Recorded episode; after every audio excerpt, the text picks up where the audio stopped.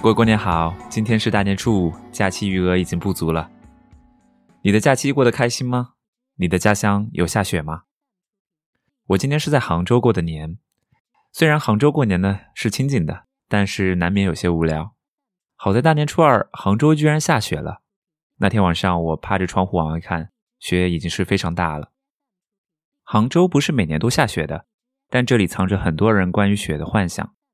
每当杭州下雪，我都会想到之前在幺八幺八黄金眼上看到的一个新闻，说一个广东小伙在苏州打工，不幸呢得了抑郁，自感孤独，压力又大，然后就来到杭州，在一家酒店里面企图烧炭寻短见。幸好酒店的工作人员警觉，及时报警将小伙救了下来。记者后来问小伙为什么来杭州，小伙说：“我想在这里过一个冬天。我听说西湖的冬天会下雪。”所以我就来这里了。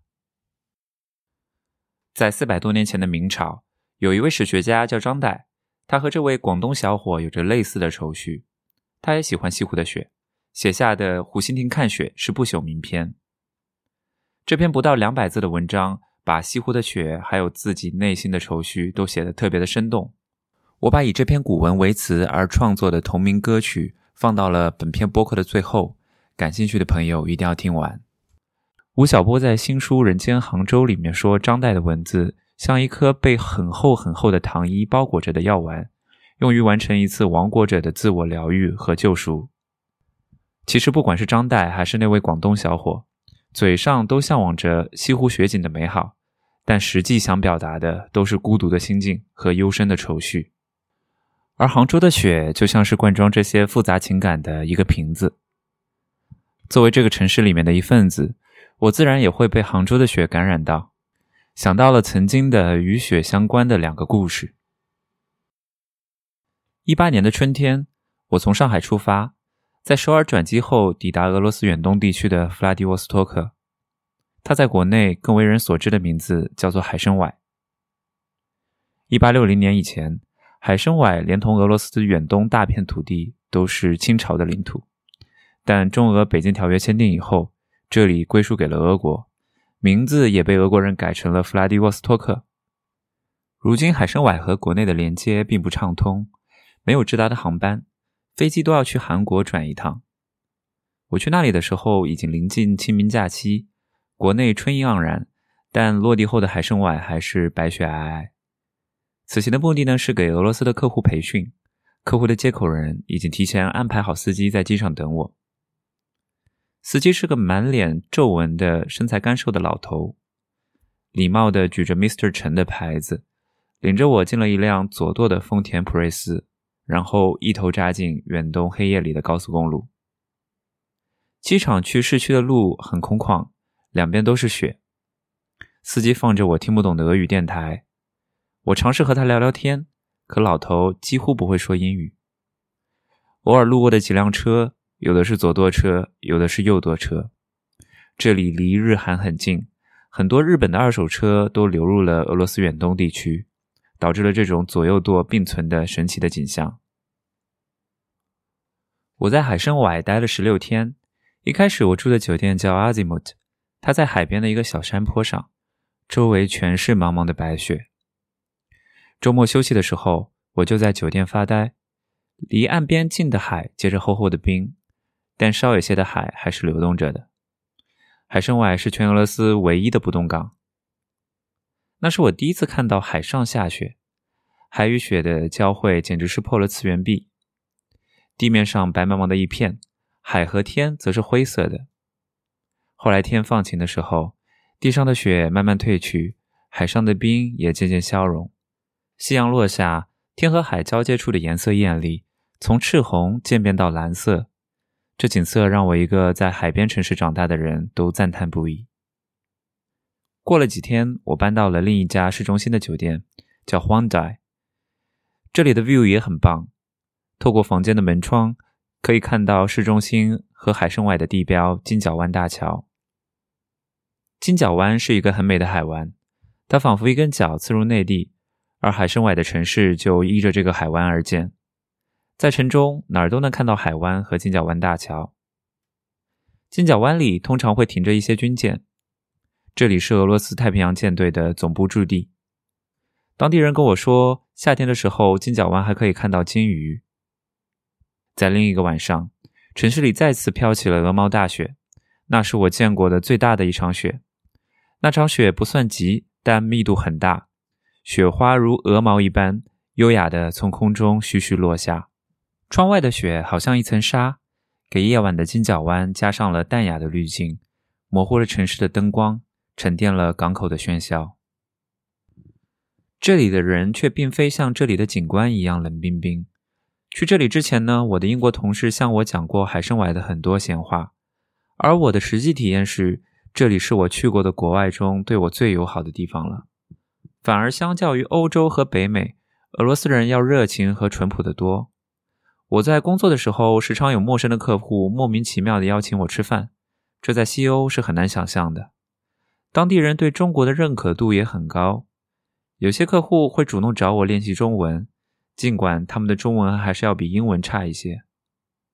很多当地人想去中国发展，海参崴的经济确实不景气，基建不好，居民收入也较低。但西方主流媒体对俄罗斯的宣传确实是有失偏颇的。在这个信息泛滥的年代，人们更应该独立思考，对世界的探索不能够停留在纸面上。要走出去，切身去感受。两年半前的夏天，可可西里那场突如其来的暴雪也让我记忆犹新。那是个六月的早晨，我和新仔从格尔木出发，目的地是可可西里。从格尔木去可可西里就一条一零九国道，这是大名鼎鼎的青藏线。我对这段旅程本来是抗拒的，一来这与我们的路线是相反的。本来我们应该从德令哈北上敦煌，而不是南下格尔木。二来我自己确实也忌惮可可西里的高海拔和极端气候，奈何领导坚持要去，只能背上氧气瓶，沿着国道一零九往拉萨方向驶去。在玉珠峰观景台，天气还很晴朗，那里的海拔约为四千两百米。站在观景台上，一整排雪山跃然眼前，仿佛一个巨大的盆景。主峰玉珠峰海拔六千一百七十八米，这是一座难度不高的雪山，是登山初学者向往的殿堂。这些雪山不禁让人感叹，肯德基雪顶咖啡这个名字取的是多么的恰当。那些山头的雪就好像冰淇淋般纯洁无瑕。但当时的我还不知道，就在前面的三十二公里处，一场从未经历过的大风雪正在等着我们。那是我一九年第一次，也是唯一一次看到雪。我们继续往可可西里的腹地开，这里的限速只有三十码，车子很难开得快。但即便如此，一路上还是事故不断。我们看到了大车因为追尾，驾驶舱被撞瘪，也目睹了小车因为躲避车辆而前轮断轴。到了昆仑山口，天开始下小雨。我在这里碰到了几个吉利跑路式的兄弟，他们在车里没精打采的睡着觉，感觉很疲惫。昆仑山口有座索南达杰纪念碑，为纪念守护可可西里的英雄索南达杰而建。再往唐古拉山的方向，还有一处索南达杰保护站，那就是新仔此行所期望的终点。于是我们继续出发，往苍茫的前路驶去。云层越发厚重，路的两侧是土黄色的戈壁，再远处是连绵的雪山。突然间，狂风四起，车都被吹得来回摇晃。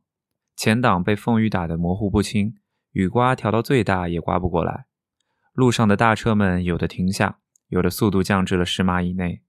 我迅速意识到车不能继续开了，便将其停到了路边。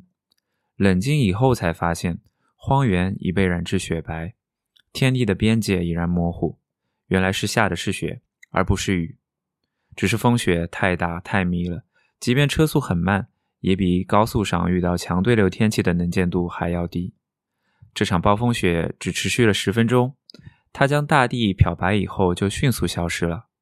天不一会儿就放晴了，碧空如洗。我终于理解为什么蒙古人会给昆仑山和唐古拉山之间的这片荒原取名为可可西里，意为美丽的少女。它真的是又美又危险。我们后来就往回走了。没有再往唐古拉山方向走，但这个记忆却成了全程三千六百公里的自驾旅程中最难忘的一个。我知道格拉线对于常年往返于青藏之间的司机们来说只是家常便饭，但对于开着陌生的租来的车又不熟悉路线的我们来说，已经算是冒险了。但旅行中冒险和意外最终成了美好。我特别感激领导当时拽着我往可可西里走一趟，仿佛不是我遇到那场雪，而是可可西里找到我，并告诉我：“你怎么知道冒险和意外不会带来更好的风景呢？”OK，这就是本期播客的所有内容。感谢各位的收听，祝各位在新的一年里面工作顺利，身体健康。也欢迎各位访问我们的网站 never 八四点 com，关注我们的公众号 never 八四。Never 就是绝不的 Never，N E V E R，八四就是两个阿拉伯数字八和四。我们的网站和公众号上呢，会有我们播客节目的所有的文稿，还有一些相关的照片和视频。节目的最后呢，我们放上以张岱的《湖心汀看雪》为词而创作的同名歌曲，这是一首非常美的歌，希望各位能喜欢。我们下期播客再见。大雪三日，湖中人鸟声俱绝。是日更定一与那一小舟，用翠衣炉火独望湖心汀看雪。雾凇杭当天